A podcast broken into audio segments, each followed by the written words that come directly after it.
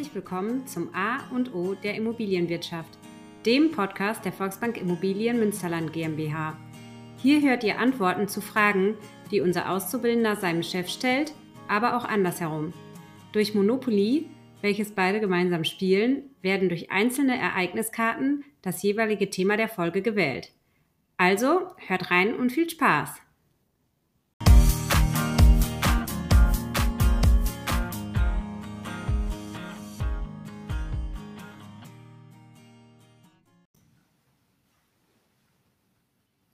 Hallo Adrian. Hi Oliver. Wie geht's dir heute? Mir geht's heute gut. Heute ist ein sonniger Tag und äh, ja, der kann jetzt gut starten, würde ich sagen. Ja, mir geht's auch gut und ich freue mich aufs Wochenende. Heute haben wir ein neues Thema, ne? Genau. Teilverkauf von Immobilien. Ähm, war das schon Bestandteil deiner Ausbildung? Nein, Teilverkauf äh, war noch bislang nicht Thema der Studienbriefe. Ja, wundert mich so ein bisschen, dass das noch nicht äh, in den einzelnen Studienbriefen vorgekommen ist, weil es ja letztendlich ein sehr aktuelles äh, Thema ist. Ich habe es äh, bei uns jetzt schon mehrfach gehört. Das wundert mich wiederum nicht, Adrian, da wir das Produkt ja seit Dezember äh, auch anbieten für unsere Kunden. Und von daher äh, sind wir vielleicht wieder mal ganz früh dabei. Was möchtest du denn wissen? Ich will natürlich alles wissen. Das ist schon mal Punkt Nummer eins. Aber wir können ja bei Monopoly anfangen. Hier gibt es nämlich keinen Teilverkauf. Wie sind also wir als Gesellschaft oder als Immobilienprofis äh, darauf gekommen, auch den Teilverkauf anzubieten? Okay, ähm, bei Monopoly gibt es das nicht. Ähm, da hast du recht. Ähm, da kann man nicht einen Teil verkaufen, nur beleihen. Und das war vielleicht auch so ein bisschen der Übergang aufgrund der Wohnimmobilienkreditrichtlinie, das ist ähm, ein EU-Recht, ähm, ist es insbesondere für ältere Menschen schwierig, überhaupt einen neuen Kredit zu bekommen. Ähm, und das hängt äh, damit zusammen, dass die Kapitaldienstfähigkeit bei diesen Menschen teilweise nicht ausreichend ist. Hört sich jetzt total kompliziert wahrscheinlich für dich an. Naja, also dieses, diese Wohnimmobilienkreditrichtlinie, also dieses EU-Recht ist äh, bezieht sich auf eine nachhaltige Kreditvergabe oder wie, wie darf ich das verstehen? Genau, und äh, seit neuestem ähm, wird abgestellt auf die Kapitaldienstfähigkeit. Also nicht auf dein Vermögen letztendlich, sondern ob du diesen Kredit, den du bekommst, monatlich zurückzahlen kannst. Ja. Und wenn du jetzt, um ein Beispiel dazu bringen, nur eine kleine Rente hast, äh, dann kannst du mit dieser Rente nicht deinen Lebensunterhalt bestreiten und gleichzeitig das aufgenommene Geld mit Zins und Tilgung halt zurückzahlen an das Kreditinstitut. Ich wollte gerade sagen, also geht es da um ähm, nicht nur um die Kreditlänge und das dementsprechende noch zu erwartende Lebensalter vermutlich, sondern auch um halt die Rente, die wahrscheinlich dann nicht mehr dem ursprünglichen Gehalt entspricht. Genau, also die haben nicht genug Geld zur Verfügung, haben aber auf der anderen Seite vielleicht eine schuldenfreie Immobilie, weil man gesagt hat, das ist unsere Altersvorsorge. Jeden Euro, den wir verdienen, stecken wir in unsere Immobilie zur Entschuldung als auch zur Modernisierung. Und ähm, anders formuliert, du hast das ganze Leben äh, deine Immobilie entschuldet und jetzt nur eine geringe Rente. Ähm, kommst aber an dieser Immobilie, da kannst du ja nicht ein Stück Geld oder ein Stück Immobilie abhobeln und zum Bäcker gehen. An dieses Geld kommst du schlicht und ergreifend nicht dran. Es sei denn, ich verkaufe die Immobilie halt gänzlich, aber das ist ja auch im Endeffekt nicht das, was ich dann möchte. Aber das heißt, ich bin reich an Vermögen, arm an Liquidität. Ja, das ist äh, oft da mein Spruch letztendlich, äh, dass die Leute ähm, vermögend sind, aber halt nicht das Geld für den täglichen Einkauf haben, um es überspitzt zu formulieren. Das heißt jetzt nochmal meine Frage, ähm, Immobilienteilverkauf ist eine Lösung. Ich, hab, ich könnte die Immobilie ja auch ganz verkaufen. Gibt es da noch andere Sachen neben dem Teilverkauf? Genau, also das, das eine ist ja, oft sagen uns die Menschen, sie wollen in der Immobilie wohnen bleiben und dann kommen sie halt nicht ähm, an das Vermögen halt ran es sei denn, sie verkaufen komplett, was du gerade gesagt hast. Und zu deiner Frage, ähm, kann Immobilienteilverkauf eine Lösung dafür sein, wenn ich gerade wohnen bleiben möchte und trotzdem mein Vermögen nutzen will, dann kann Teilverkauf eine Lösung sein. Dazu gibt es aber alternativ auch noch Immobilienverrentung oder Verkauf und Zurückmieten oder jetzt, was wir als neuestes im Programm haben, halt auch der Teilverkauf, einen Teil der Immobilie zu verkaufen. Und all diese äh, Lösungsmöglichkeiten äh, ist für mich immer wichtig. Gibt es verschiedene, haben Vor- und Nachteile. Und äh, gerne können wir auch dazu verschiedene Podcast-Folgen machen. Und vielleicht runden wir das Ganze nachher ab durch so einen Vergleich zwischen den verschiedenen Möglichkeiten, um sie nochmal zu benennen. Verrentung, Teilverkauf, Verkauf und Zurückmieten. Das wären alles Möglichkeiten, wo ich weiterhin in meiner Immobilie wohnen bleiben kann und über einen Teil meiner Immobilie, nee, meines Vermögens, nicht der Immobilie, ähm, halt verfügen kann und damit meine Liquidität, mein tägliches Geld verbessern kann. Ähm, Adrian, wir, wir hetzen hier so durch, durch das Thema. Ähm, wir wollen auch noch ein bisschen Monopoly spielen, also würfel doch noch mal eine Runde. So. Ich rück vor, Oliver, eine 6 mit dem Kiepenkerl. Ja, jetzt können wir auch endlich sagen, mit welchen Spielfiguren wir hier spielen in der Münster-Edition. Kiepenkerl. Warum hast du den, genau den Kiepenkerl ausgesucht? Ich finde den Kiepenkerl klasse, einfach äh, weil ich schon so oft da jetzt essen war, sei es mit meiner Familie oder ähm, grundsätzlich das Essen schmeckt einfach gut, die Location ist toll. Äh, die Lamberti-Kirche finde ich auch cool als Figur, einfach weil sie so eine ähm, spannende Geschichte hat und äh, nee, im Endeffekt äh, habe ich mich doch fürs gute Essen entschieden. Ja, haben wir mal ein bisschen Werbung für, für einen Kiepenkerl gemacht. Gut, dass du noch nicht erwähnt hast, ob es jetzt der kleine oder der große ist, dann haben wir jetzt für beide halt Werbung gemacht. Und damit gehen wir lieber zurück zum Teilverkauf. Kannst du mir mit wenigen Worten erklären, was Teilverkauf ist?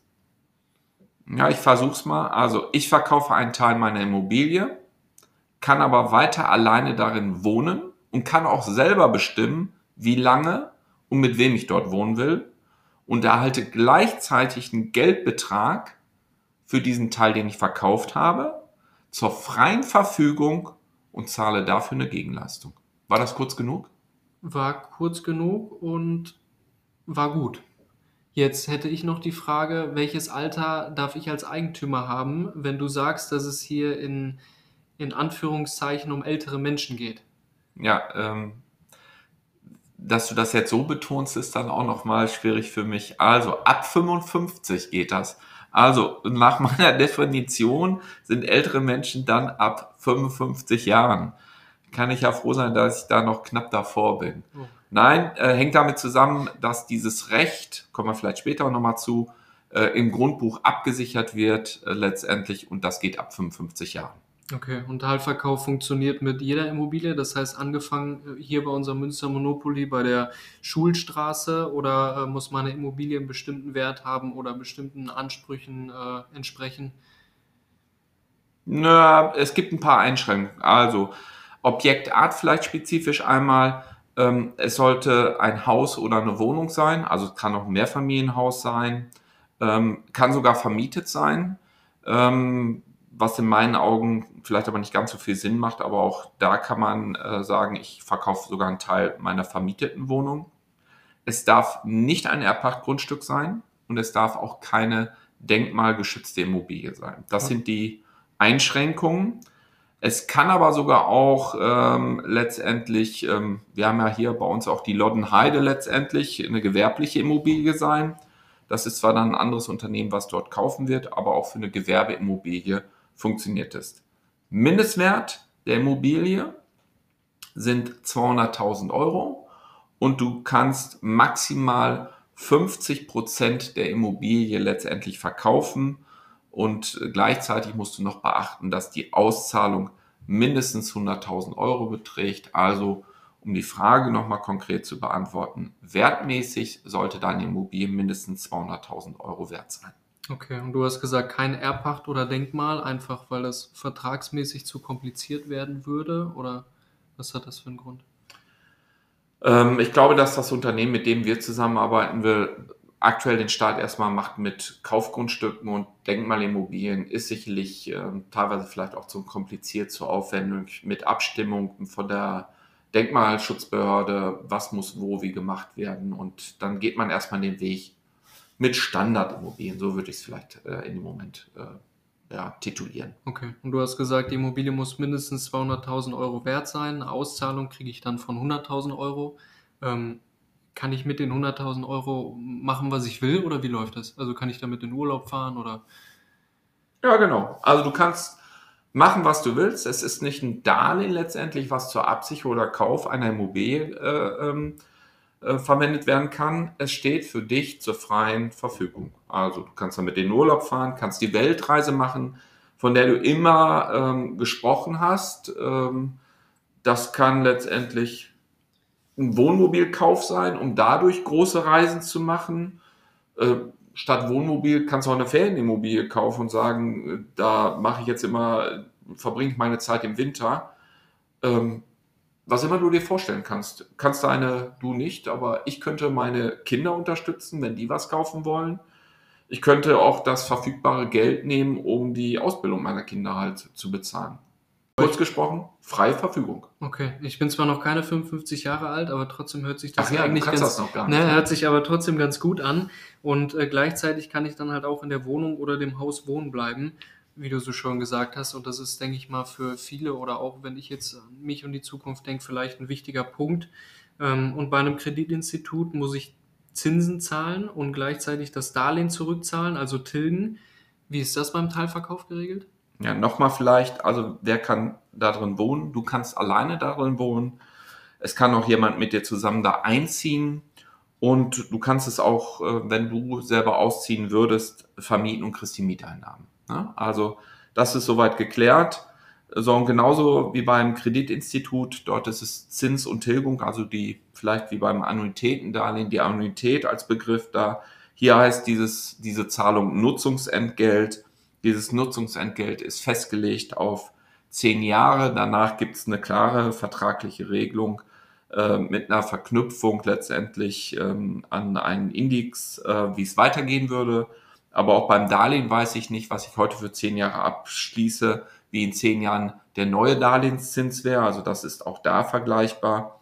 Was aber ein Riesenunterschied ist, ich habe zehn Jahre zwar Sicherheit, kann mich aber auch nach fünf oder sechs Jahren letztendlich anders entscheiden. Also ich verkaufe dann meine Immobilie und dann muss ich nicht, äh, so wie es beim Darlehen heißt, äh, gegebenenfalls eine Vorfälligkeitsentschädigung bezahlen. Also von daher aus meiner Sicht ein bisschen flexibler.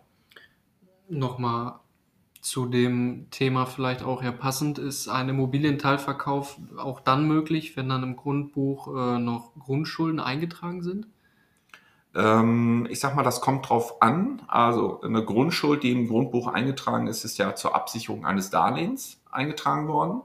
Wenn dieses Darlehen gar nicht mehr äh, besteht letztendlich, ähm, was ja oft der Fall ist, uns sagen Leute, na, äh, ja, die, ich habe schon alles zurückgezahlt, meine Immobilie ist entschuldet, dann kann man diese Grundschuld letztendlich löschen, ähm, weil ähm, die neue Absicherung erfolgt letztendlich auch wieder im Grundbuch und dafür muss die alte Eintragung gelöscht werden. Und im besten Fall dann wahrscheinlich auch in der ersten Position, oder? Das, das ist Genau. ja auch wichtig. Dort wird eingetragen letztendlich äh, für den Erwerber, dass der dort wieder eine Grundschuldabsicherung vollziehen kann.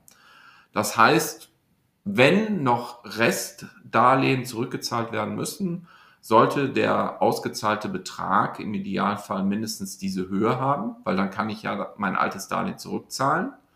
Ähm, besser ist natürlich, ähm, der Betrag ist nicht ganz so hoch, dann habe ich noch Geld wieder zur freien Verfügung. Ähm, aber das ist letztendlich, ich sag mal, die einzige Einschränkung. Also auch wenn man noch ein Restdarlehen hat von 20.000 Euro, das Darlehen ist ausgelaufen, ich habe auch keine ähm, letztendlich Vorfälligkeitsentschädigung zu befürchten, könnte ich ähm, einen Teil verkaufen, kriege äh, den kleinsten Betrag von 100.000 Euro, die 20.000 Euro zahle ich an das Kreditinstitut und über die 80.000 Euro kann ich dann ähm, frei verfügen. Und ähm, von daher wird dann der neue Teileigentümer letztendlich eine entsprechende Grundschuld wieder eintragen. Okay, und was passiert, wenn ich die Immobilie jetzt nicht mehr bewohnen möchte? Ich meine, der Punkt ist schön und gut, aber kann ja auch sein, dass ich aus welchen Gründen auch immer sage, dass ich in dem großen Haus nicht mehr wohnen möchte. Ja, haben ist jetzt so ein bisschen vielleicht auch schon Wiederholung. Ähm, ich habe zwei Möglichkeiten letztendlich. Ich kann einmal sagen, machen wir schön. Also ähm, ich ziehe in den sonnigen Süden, weil ich da eine zweite Immobilie habe. Dann kann ich die Immobilie, die ich jetzt hier bewohne, halt vermieten, kriege die Mieteinnahme komplett, muss dieses Nutzungsentgelt für den Anteil weiter verkaufen. Aber so könnte ich flexibel agieren. Also dieses Recht habe ich, das ist auch eingetragen letztendlich. Äh, durch dieses Niesbrauchrecht bin ich abgesichert im Rundbuch und von daher ist das eine Möglichkeit. Ähm, die zweite Möglichkeit äh, ist so, ich will mich nicht um die Vermietung dieser Immobilie kümmern, sondern ähm, lieber das Leben genießen im sonnigen Süden. Dann kann ich auch mit dem ähm, Eigentümer, der da hinzugekommen ist, über den Gesamtverkauf letztendlich sprechen, dass die Immobilie komplett verkauft wird. Und dann kann ich auch über das Geld verfügen, was ich durch den weiteren Anteil, den ich dann wieder verkaufe, auch frei verfügen und habe erneut wieder Liquidität. Du hast gesagt Gesamtverkauf. Was mache ich denn, äh, wenn meine Erben die Immobilie übernehmen möchten? Ähm, Gibt es auch eine Regelung letztendlich? Also ähm, du bestimmst letztendlich, ähm, wer wie so ein, ich sag mal, Vorkaufsrecht bekommt. Äh, sprich, deine Erben oder meine Erben oder die Erben, um es neutral zu machen, des Teilverkäufers ähm, können letztendlich ähm, die Immobilie zurückkaufen. Ne? Dazu wird sie wiederum äh, letztendlich bewertet und dann muss entsprechend der Anteil, der früher mal verkauft worden ist, ähm, wieder ähm, zurückgekauft werden und damit wäre die Immobilie komplett wiederum in dem Eigentum des früheren Verkäufers. Also das Recht hat er selber auch, nicht nur seine Erben. Somit kann man eine Immobilie wieder komplett zusammenfügen. Ähm, oder die Erben sagen, ähm, ja, Mama, Papa haben das mal verkauft, wir wollen aber die Immobilie gerne wieder zurückhaben. Die soll im Familieneigentum bleiben, dann kann man das auch wieder zurückkaufen. Dadurch wird die Immobilie be bewertet und dann wird der Anteil entsprechend zurückgekauft. Also auch die Flexibilität ist locker da. Adrian, bevor du mir die nächste Frage stellst, würde ich auch einmal gerne nochmal würfeln, weil wir haben ja ein neues Spiel. Neun und ich habe mich entschieden, wo steht das denn? Ich habe mich entschieden für das Fahrrad. 1, 2, 3, 4, 5, 6, 7, 8, 9. Äh, zur Hafenkäserei. Ähm, schöner Standort. Ähm, da ich ja zusehe, dass möglichst oft äh, mit dem Fahrrad zur Arbeit komme. Also, deine nächste Frage. Sehr sportlich, Oliver. Nächste Frage. Beim Monopoly stehen zu Beginn die Preise fest und ich habe festgestellt, dass die Preise im Laufe der Zeit steigen, insbesondere wenn es beim Verhandeln um ganze Straßenzüge geht. Ähm, wie ist es mit der Wertsteigerung beim Teilverkauf? Ja, also ich habe festgestellt, beim Verhandeln, beim Monopoly, da steigen auf einmal rapide die, die Werte. Äh, am Anfang sind die ja noch relativ gering. Wenn man nachher irgendeine Farbe braucht, ähm, dann schießen die Preise durch die Decke, wie aktuell vielleicht auch. So, und diese Wertsteigerung wollen natürlich ähm, Eigentümer gerne auch mitnehmen. Und bei ähm, Teilverkauf ähm, wird das anteilig halt mitgezählt. Also wenn die Immobilie ähm, vorher 400.000 Euro wert ist und man verkauft 100.000, hat man halt 25 Prozent erstmal ähm, verkauft. Und wenn die nachher 500 oder 600.000 Euro wert ist, dann habe ich noch meine 75 Prozent davon und der andere Partner halt die 25 Prozent. Also ich partizipiere mit meinem Anteil, den ich behalten habe, an der Wertsteigerung nicht mehr zu 100 Prozent. Dafür kann ich aber heute auch über einen Teil des Geldes halt verfügen. Aber mit dem Rest partizipiere ich mich, partizipiere ich an der Wertsteigerung. Es gab aber, Adrian, auch mal Phasen, wo es runterging. Auch da partizipiere ich dann mit meinen 75 Prozent dran. Ich glaube nur im Moment nicht dran, dass die Preise nach unten gehen. Ich bin kein Monopoly-Profi, aber ich weiß auch, dass du die Karte Renoviere deine Häuser nicht leiden kannst. Wie wäre das denn hier geregelt? Ja, ähm, auch da gilt letztendlich dieser Anteil, ne? ähm, ist zu berücksichtigen. Es gibt zwar, zwar aber auch eine Sperrfrist, also in den ersten 48 Monaten beteiligt sich der neue Eigentümer nicht an Investitionen, Modernisierungsmaßnahmen. Danach schon, und zwar ähm, anteilig, also wenn er 25 Prozent hat, ähm, beteiligt er sich mit den 25 Prozent beispielsweise einer Heizungssanierung. Die kostet jetzt ähm, 20.000 Euro, leicht gerechnet ein Viertel ist dann 5.000 Euro. Und dort ist der Betrag für Heizungssanierung ähm, beispielsweise, Dämmungsmaßnahmen ähm, auf 10.000 Euro halt begrenzt, aber das würde locker passen. Oder auch KfW-Maßnahmen, die man durchführt, auch dort beteiligt sich der neue Eigentümer mit 10.000 Euro und dann entsprechend seinem Anteil. Also nicht beide zahlen die 10.000 Euro, sondern in meinem Beispiel, die Rechnung liegt bei den 20.000 Euro noch einmal. Ähm, ich habe 75 Prozent, also zahle dann 15 und der neue Eigentümer, der ergänzende Eigentümer, sage ich, der zahlt halt die 5.000 Euro. Wir haben, oder du hast es vorhin schon mal ein bisschen angesprochen, ähm, trotzdem nochmal vielleicht zur Wiederholung und äh, nochmal ein bisschen genauer, wie werden die Rechte des Verkäufers dann abgesichert? Die werden abgesichert im Grundbuch letztendlich durch das Wohnrecht beziehungsweise auch das Niesbrauchrecht. Ähm, und das ist ähm, in Deutschland eine der besten Absicherungen letztendlich, was man machen kann. Grundbuchliche Absicherung ist immer eine sehr, sehr gute Konstellation. Genau, also ich kann meinen Anteil vermieten, wenn zum Beispiel, äh, wenn ich jetzt zum Beispiel woanders wohnen will, wie du gesagt hast, äh, sei es barrierefrei oder im sonnigen Süden oder in einer Pflegeimmobilie und äh, ich bekomme die Miete. Genau, also ich wünsche dir immer eher den sonnigen Süden als die Pflegeimmobilie, ähm, aber du bist, so wie vorher schon mal berichtet, völlig frei, was du mit deinem Anteil machst.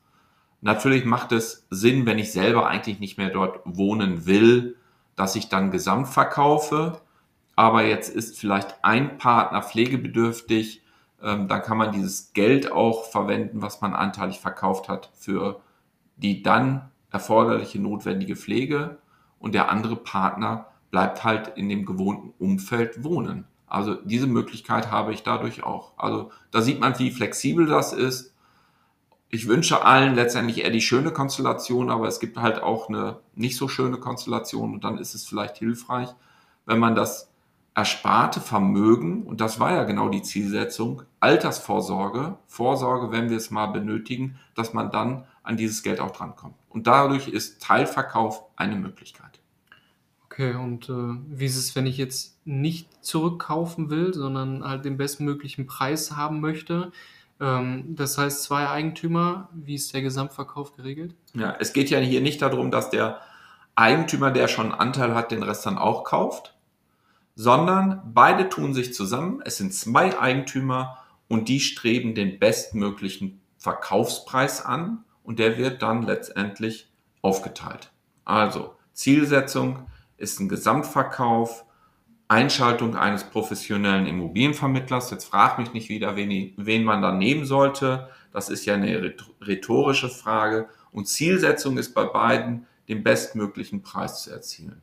Und davon wird als erstes letztendlich die früheren Transaktionskosten werden dort abgezogen, äh, an dieser Wertsteigerung primär auch, und der Rest wird dann gemäß den Anteilen aufgeteilt. Also ich partizipiere an der Wertsteigerung und habe gleichzeitig heute Geld zur Verfügung. So, du löcherst mich ganz schön. Ich hätte jetzt so zum Abschluss, weil ich glaube, wir sind schon fast über unsere Zeit ähm, darüber hinaus, noch irgendwie Vorschläge für dich? Vielleicht ähm, kannst du sagen, das ist ein guter Weg. Wir könnten die anderen Lösungsalternativen auch mal in Podcast-Folgen vorstellen. Das wäre der erste Punkt. Zweitens, ähm, es gibt ähm, verschiedene Anbieter für den Teilverkauf.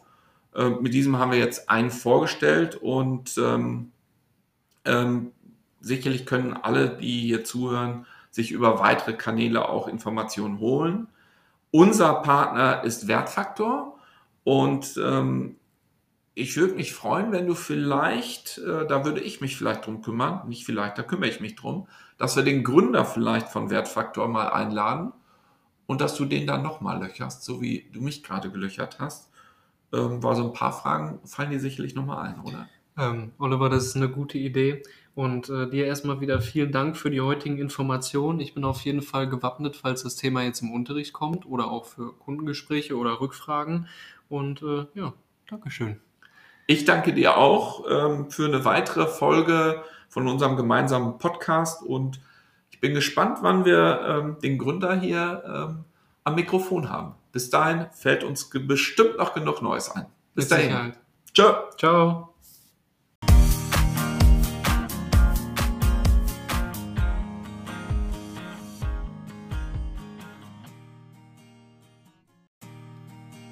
Das war der Podcast zum A und O der Immobilienwirtschaft. Wir hoffen, euch hat die Folge gefallen. Habt ihr noch Fragen oder Anregungen? Dann schreibt uns in die Kommentare. Und wenn ihr gespannt seid auf die nächste Folge, dann abonniert einfach unseren Podcast.